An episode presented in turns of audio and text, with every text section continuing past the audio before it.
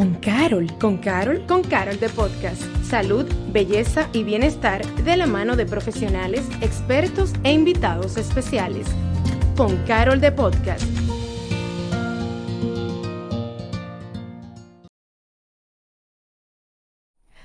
Hola y bienvenidos a un nuevo episodio de Con Carol de Podcast.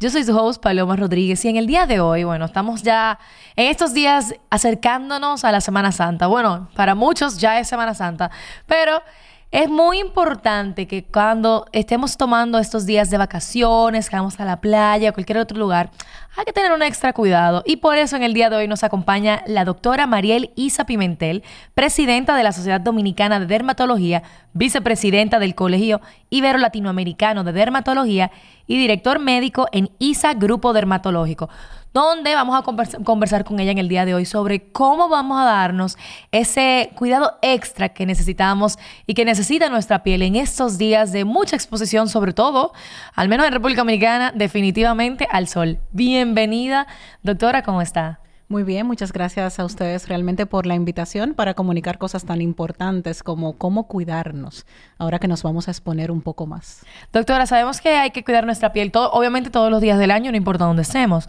pero hay que tener algún cuidado especial en estos días de vacaciones que podemos estar aún más expuestos, por ejemplo, digamos, al sol. Mira, realmente, como bien dices, todos los días son importantes porque todos los días nos exponemos al sol. Pero en nuestra cultura, eh, generalmente cuando llegan estos días de menos trabajo, un poco más de vacaciones, tendemos a visitar lugares como la playa con mucha frecuencia y exponernos un poco más al sol de lo que nuestra piel está acostumbrada todo el día. Así que ciertamente nosotros debemos tomar unas cuantas medidas antes y durante e incluso después de esa exposición solar. Así que hay que intentar protegernos eh, un poco más y utilizar todas esas herramientas que existen eh, para esto. ¿Cuáles serían esas recomendaciones ideales para esta, eh, para esta protección solar? ¿Sería el tipo de protector o qué más? Mira, hay muchas cosas. Lo primero es que cualquier dermatólogo eh, diría, la mejor forma de protegerse del sol es no exponerse al sol. Ciertamente el sol tiene muchísimos beneficios y nos da ese bienestar y muchas cosas eh, que nosotros necesitamos en cuestión de salud. Y la realidad es que nos vamos a exponer. Entonces, lo primero, las barreras físicas. lo que nosotros podemos utilizar en cuanto a vestimenta, tratar siempre de utilizar vestimentas que nos cubran un poco esas áreas que van a estar más expuestas. Eh, sombreros o gorras. Eh, eso es extremadamente importante. Eh, a veces nosotros pensamos que con la gorra ya es suficiente, pero los laditos se quedan libres. Así que la recomendación más importante sería sombreros de ala ancha. No olviden los ojos. A veces nos olvidamos que los ojitos también están expuestos eh, y ahí los oftalmólogos nos dirían protejan los ojos, entonces usar gafas protectoras para tratar de nivelar un poquito toda esa exposición. Y ya después, entonces, no menos importante, evidentemente, el uso de los protectores solares, que nos van a ayudar a que si tenemos una exposición mayor, pues nuestro cuerpo pueda combatir un poco los daños o la absorción de ese rayo eh, que se va a producir. Hay diferentes tipos de, protector solar. Uno puede encontrar el que tiene incluso, es una crema que tiene color, una que es blanca, unos que son más espesos, otra que son más como, más como tipo agua, otra que son en barra, otra que son en polvo. Hay tantas opciones. ¿Cómo una persona eh, puede saber cuál es la opción ideal para su tipo de piel? Mira, yo siempre le digo a mis pacientes algo importante. Cuando me dicen, doctora, ¿cuál es el mejor protector solar?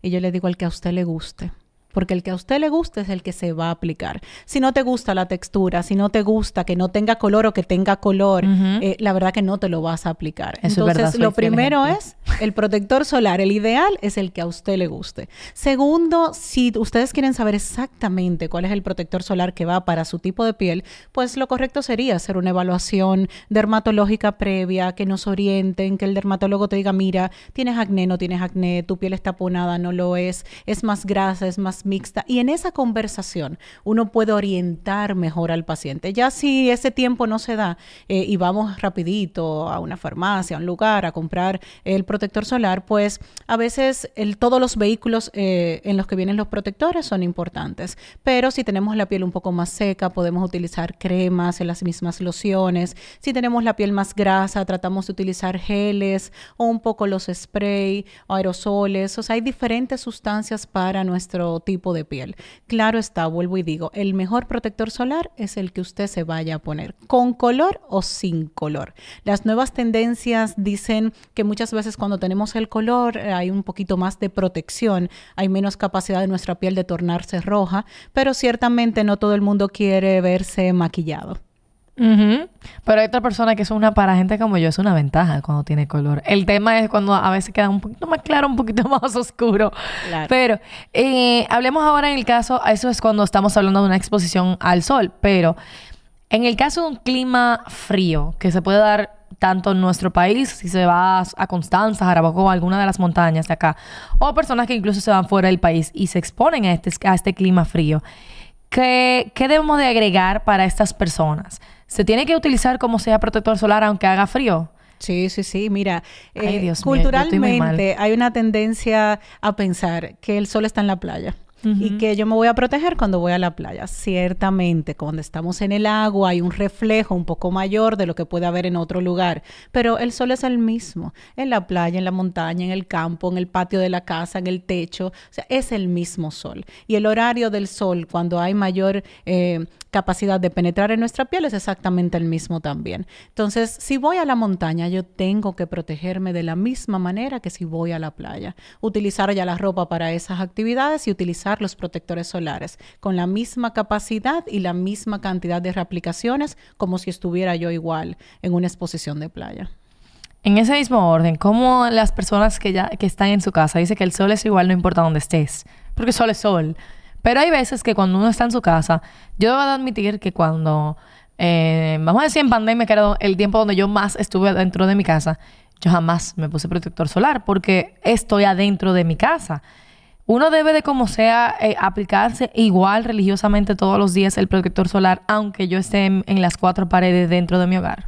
Si nos llevamos de todos los estudios eh, que hay en la literatura, pues la respuesta es que sí que hay que ponerse, aplicarse el protector solar independientemente de que estemos adentro de nuestras casas. Evidentemente, esto depende mucho de si estamos cerca de ventanas, si estamos cerca de lugares abiertos, que eso va a traer que nosotros tengamos pues un rayo que se refleja y que penetra por ahí. Es lo mismo que estar en la sombra. Hay gente que dice, no, yo me la pasé todo el tiempo, doctora, debajo de un árbol y la verdad que nunca me dio sol, no sé por qué me quemé. O estaba nublado y entonces como estaba nublado, no me gustaba el protector solar, decidí no ponérmelo, me fui a bañar y terminé totalmente insolado, porque el rayo penetra y el rayo se refleja. Eso hay que entenderlo. Ahora, si usted es un poco vampiro, está todo cerrado, por ahí hay blackout, no entra en un sótano, una pues uno lo perdona un poco, ¿verdad? De, una manera u otra. Volviendo a lo anterior, eh, originalmente hablando, que estábamos diciendo personas que se exponen directamente al sol. Los días de Semana Santa específicamente, una persona cuando va a la playa no se va un día. Se va a dos, tres, hasta cuatro días, dependiendo si, si puede irse tanto tiempo. Pero estamos hablando de un sol continuo por muchos días eh, seguidos. ¿Qué le pasa a nuestra piel después de esa exposición continua por tanto tiempo seguido? Mira, hay cambios que son inmediatos y hay cambios que son tardíos. Y eso es importante que lo entendamos. Primero, el sol es acumulativo. Eso quiere decir que todo el sol que usted tomó a la edad que usted tiene está ahí, escrito en esa célula, escrito en esa piel. O sea, el sol es acumulativo. Se van haciendo recambios y mutaciones en las células y eso hace que nuestra piel entonces a largo plazo, tardíamente, empiece a presentar signos más temprano de envejecimiento cutáneo, el mismo tema de las manchas que a nadie les gusta, el cáncer de piel signos más temprano, bueno, la piel se torna mucho más seca, mucho más áspera, se vuelve deshidratada, por eso la vemos así, la piel se tosta, o esas células superficiales se han quemado, como decimos nosotros, y entonces tiene que recambiarse un poco más. Y por eso vemos que después de esos días de exposición, la piel luce opaca, triste. Al principio todo el mundo se ve como muy bonito. Yo voy a decir, la piel la gente, la gente dice, no, espectacular, ando linda. rojita, las que se ponen rojo, los que se ponen rojo, eh, los que se broncean un poco más, ¿verdad? Y dicen, no, yo fui a la playa, eso es un estatus de bronceado. Eh, yo estoy bonita porque mira, los que sufren de acné al principio se ponen muy lindos porque se hinchan completo. Entonces eso es inflamación y eso hay que entenderlo, que lo primero que pasa es esa inflamación. Y entonces ya después la gente te pregunta, ¿y qué te pasó? Y, y, y qué triste te ves hoy. ¿Te pasa algo? ¿Dormiste bien? No, no pasa nada. Es que la piel está diferente, está seca, está apagada. Y esos son los primeros signos que nosotros vemos. Si tomamos un sol con precaución, porque si no lo hacemos, entonces viene todo ese otro esquema de insolación. Hablemos del bronceado. Eso es algo que eh, en dermatología se permite, vamos a decir.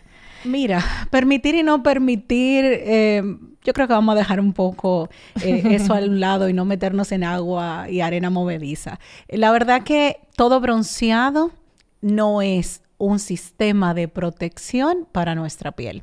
Cuando nosotros estimulamos el bronceado de nuestra piel a través de estas sustancias que aplicamos para que el sol impacte eh, y active un poquito Eso más. aceite, la Claro. cosa de zanahoria Eh, para que se ponga doradito. Hay que entender que lo único que nosotros estamos haciendo es activar esa sustancia que se llama melanina, que es la que da el color, para que se despierte más rápido y para que se obtenga ese efecto bronceado más rápido, pero no estamos protegiendo absolutamente nada. O sea, la piel no está recibiendo protección. Hay algunos bronceadores que vienen con un poco de factor de protección solar, pero no es significativo. Y si nosotros estamos, eh, al- cuando lo pensamos, activando una pigmentación en nuestra piel, realmente nosotros no sabemos qué efectos posteriores pueda tener eso, inclusive porque estamos llamando a que algo trabaje mucho más rápido.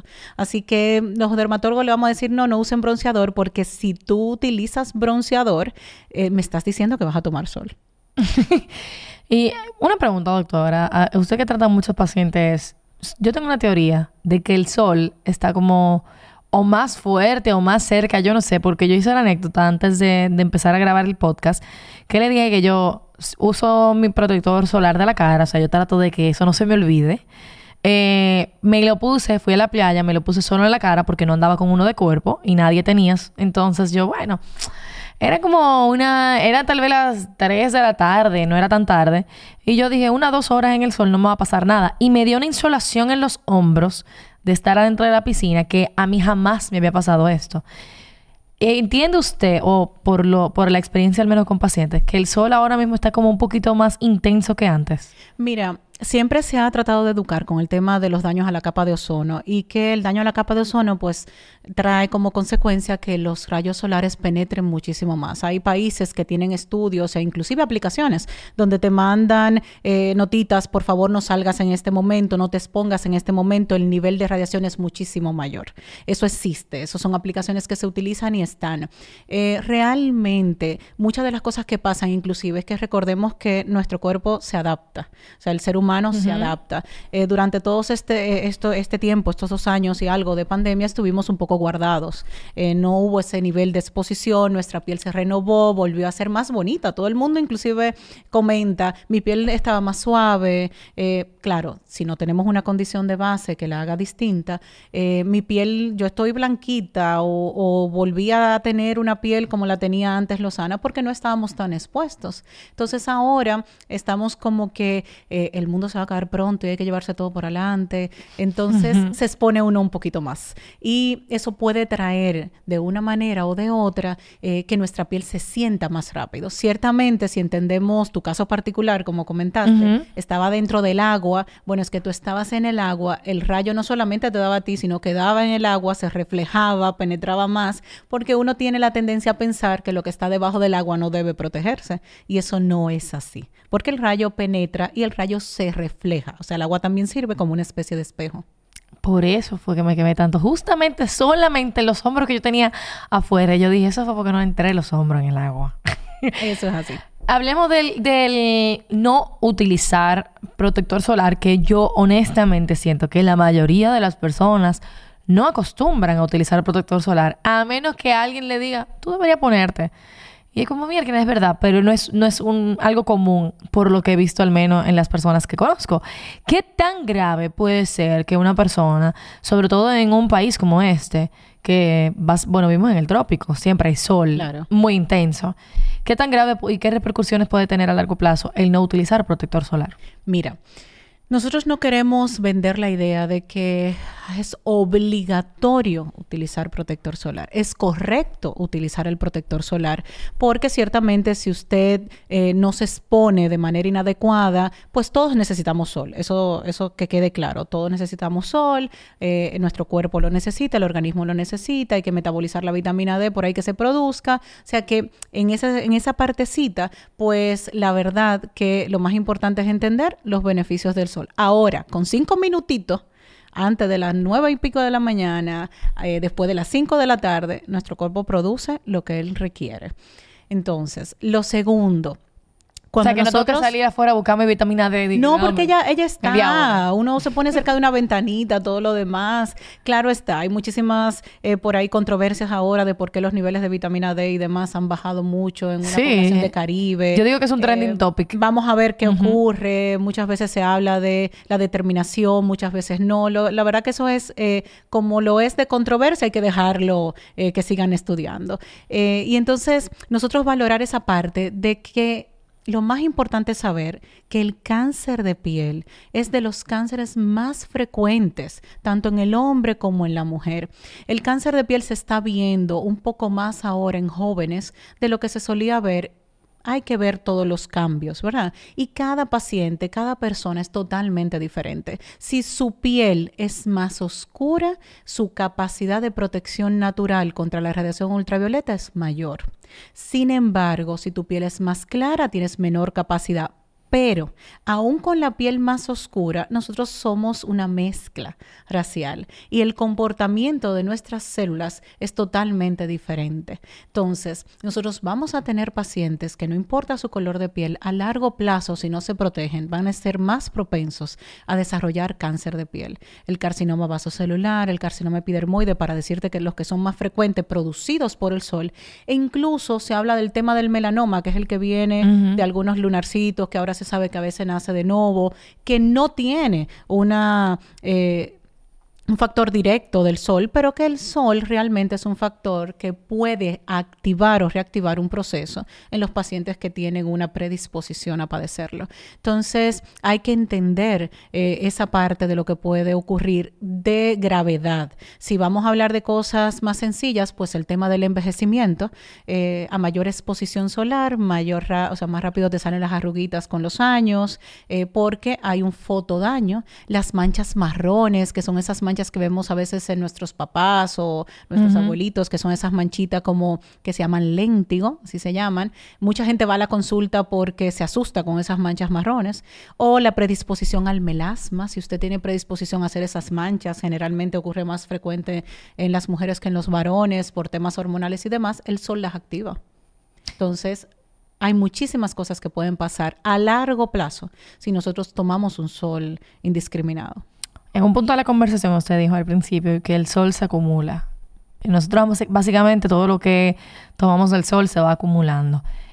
Se, tomándose en cuenta, luego de que ya tomamos tal vez bastante sol en nuestra, en, en, nuestra vida, no hay una vuelta atrás, o sea, o hay formas de poder regenerar la piel. Sobre todo yo me doy cuenta cuando uno se quema mucho, uno como que muda la piel la piel se, se va como se escama y, se va.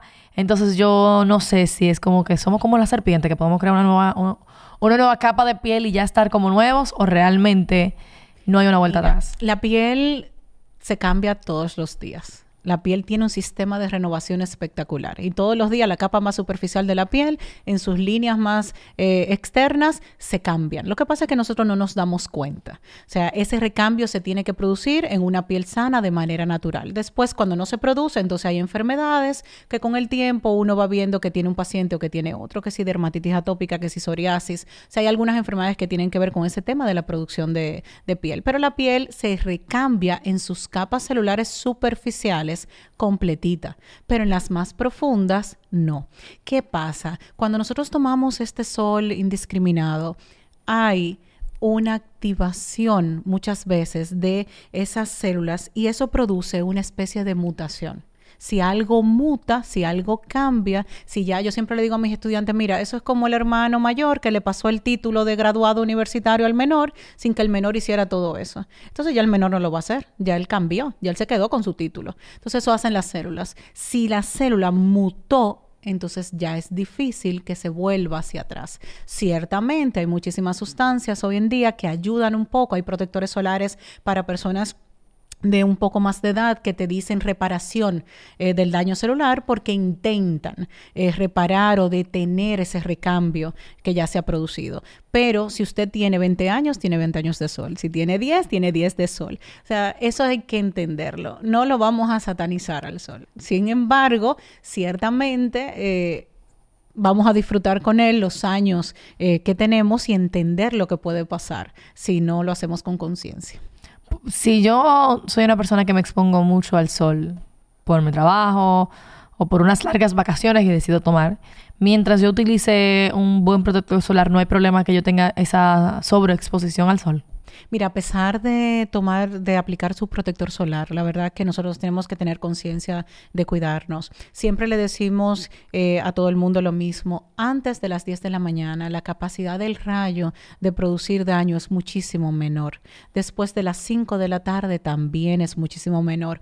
Yo tengo pacientes que me dicen, ah, doctora, pero espérese, porque que la playa entre 10 de la mañana y 4 de la tarde. Yo le iba a decir, eso está, complicado, doctora, porque esas son las horas chulas. Entonces, ahí nosotros le, decimos lo otro. claro, le decimos lo otro. Mira, si estás en la playa y encuentras una sombra, métete en tu sombra, ponte tu protector solar, pero vete a tu sombra. Eh, si te vas a bañar, que no deberíamos nosotros decir, vayas a bañar a las 12 del día en medio del sol, pero si lo vas a hacer, oye, ponte tu sombrero, ya es eh, tendencia. O sea, ya se usa, ya antes no, antes te decían muchas cosas, pero, pero ya ponerse inclusive los rash estas camisetas, manga larga, ya es algo que culturalmente nosotros decimos, ay, mira, qué bonito, ¿dónde la compraste? ¿Dónde va? Antes no, antes decían, pero bueno, ¿y qué le pasó a este? Ahora que lo mencionó, e, esas camisetas, se supone que alguna de esas, esa prote no es solamente un pedazo de tela, cualquiera y te la ponen. Yo he leído algunas que dicen que tienen SPF, o sea, como que tienen un tema de protección. ¿Es eso cierto? Eso es cierto. Tienen su tecnología donde de una manera garantizan, entre comillas, porque nada es seguro, eh, que hay una protección mayor. Ciertamente eso no le inhibe a uno la necesidad de aplicar su protector solar porque nosotros tenemos que tener una capa más directa de protección hacia la piel. Entonces la recomendación siempre es, mira, póngase su protector solar media hora antes de tomar sol, una hora antes de tomar sol, reaplícalo las veces que sea necesario en las áreas expuestas. Generalmente los protocolos actuales hablan de cada tres o cada cuatro horas, eh, donde debe haber esa aplicación y reaplicación. Y siempre los pacientes me dicen, eh, doctora, mire, venga acá. Y yo no me voy a poner eso cada cuatro horas. Entonces ahí viene ese otro tema del tipo de protector solar. A veces le decimos, bueno, mira, pero para la, la hembras le decimos mucho, reaplícate con el polvo porque todos nos ponemos polvo, nos gusta ponernos el polvo y demás. O a los demás le decimos, bueno, mira, reaplícalo un poco más de lo que eh, te lo haría solamente en la mañana, eh, que es lo propio, también que no lo hagas cada cuatro horas, pero lo que nos corresponde a nosotros es decir, cada cuatro horas. Entonces, si no lo vas a hacer, pues intenta protegerte eh, de alguna otra manera. Uy, yo tengo que comprar ese polvo, en verdad. Es cada tres, cuatro horas. Usted hizo el comentario. 30 minutos antes de coger sol. Es decir, yo no tengo que esperar. Hay veces que uno, yo creo que es costumbre, uno llega a la playa, se acuesta y ahí es que saca los potes para ponerse claro, todo. totalmente. Lo correcto es media hora antes. ¿Y por qué? Mira, lo correcto es ponérselo media hora antes porque tú tienes que permitirle al protector solar que se asente en la piel. Mm. Entonces, cuando eh, llegamos a la playa, obviamente en la playa hay calor se empieza a sudar. Entonces ya tú vas inhibiendo la capacidad de ese protector. Casi nadie llega a la playa y se acuesta. Lo primero que hace es decir, me pongo protector y me voy a bañar, corriendo, porque uno llega siempre como desesperado por el agua, por el mismo calor. Entonces, el protector solar, aun cuando sea resistente al agua, no quiere decir que él va a aguantar todo el tiempo protegiendo. Resistente al agua quiere decir que él tiene un poco más de capacidad de aguantar esas tres o cuatro horas ahí, pero hay que reaplicarlo. De hecho, inclusive se recomienda que cuando estamos en el agua, la reaplicación sea un poquito mayor. O sea, que no dejemos que sea cada tres o cuatro, sino probablemente cada dos o tres horas. ¿Qué tipo de precauciones deberíamos tener? Eh, siempre he escuchado, por ejemplo, a las mujeres que se hacen, o las personas que se hacen láser, le dicen, ah, no puedes coger sol eh, por tanto tiempo. De igual manera, si te haces cualquier tipo de procedimiento, sea una limpieza, una hidrafacial, cualquier procedimiento eh, que tenga que ver con la piel, ¿qué precauciones una persona en, en estos tipos de procedimientos se debe de tener antes y hasta incluso después de estar expuestos al sol? Porque tal vez cogí bastante sol y resulta que yo tenía una cita para hacerme una limpieza. Es recomendable yo ir a hacerme algo como eso luego de estar tantos días expuesto. Mira, nosotros siempre le decimos a los pacientes, si vas a tomar sol, si te vas a la playa y demás, no hagas procedimientos por lo menos unos 5 a 7 días antes, 5 a 7 días después, porque depende del el procedimiento, puede ser inclusive más. La piel se inflama con los procedimientos. Entonces tú no puedes hacer una limpieza facial para estar más bonito en la playa, para irte a la playa a tomar sol, para que en el momento que tu piel está en recuperación, entonces encima va a lidiar con una inflamación y probablemente como mecanismo protector se va a pigmentar más. Las manchas se asientan más, si hay alguna lesión que tenga que cicatrizar, cicatriza menos porque ella está ocupada en el tema de la inflamación. Entonces, Igual, si ya tomamos sol y activamos toda esa inflamación y viene después toda esa célula muerta que tiene que recambiarse, entonces hay algunos procedimientos que uno no recomienda. Que uno le recomienda a los pacientes, mira, una buena hidratación, hidratación es profunda, el mismo hidrafacial que es más inocuo eh, que una limpieza regular. O sea, hay cosas para preparar la piel para que esté más linda y luminosa, pero procedimientos mayores no. Láser no, el láser inflama la piel, el láser está produciendo una quemadura en el folículo piloso porque trabaja a nivel del pelo. Entonces quema ese pelito. Imagínense ustedes quemar algo y que entonces poco tiempo después inflamemos el área. Entonces después vienen los temas, mira, mi piel se quemó más rápido, mi piel está más sensible, me quedé lleno de manchas pero fue porque tomamos un sol desconsiderado. Entonces, la reprogramación es válida. La gente cree que no puede reprogramar, reprogramación es totalmente válida. Entonces, reprogramen sus citas. Mejor que exponerse a algo que luego... Vayan y háganse una, una, hidratación bonita o quédense en su casa y pónganse la crema que le toca, estén tranquilos, que el tiempo llega. Vamos a dejar a las personas con cinco consejos que todos debemos de saber para cuidar nuestra piel sin importar el destino ahora en estas próximas vacaciones para algunos que se van para Semana Santa. Mira, lo primero es hidratar la piel, humectar la piel una piel que está sana es una piel que te protege, es una, porque esa es su función principal, la protección. Entonces, hay que entender que lo primero es hidratar, humectar, darle cariño. No es porque yo voy a salir, es porque merece que tú le dejes ese cariño. Eso es lo primero. Igual hidratarnos desde el punto de vista oral, o sea, tomar los líquidos adecuados, porque sabemos que nuestra piel es un 70% agua y está en ese recambio constantemente. Segundo, señora, apliquémonos el protector solar pongamos el, eh, el, el rash guard, eh, vamos a poner el sombrero. O sea, eso no es nada malo. Eso, el que se ría, ustedes se ríen después porque las arrugas las van a tener diferentes después. El que ríe de último ríe mejor. Bueno, a largo siempre hay muchas cosas, ¿verdad?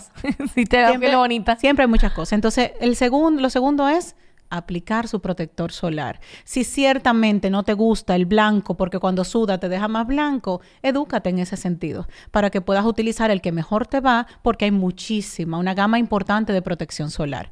Eh, tercero, en cuanto a los protectores solares, pues entender que cuando tenemos mayor exposición, tratar de subir un poco ese numerito que dicen los protectores de factor de protección solar. Si estamos en casa, un factor de protección solar 30 es suficiente.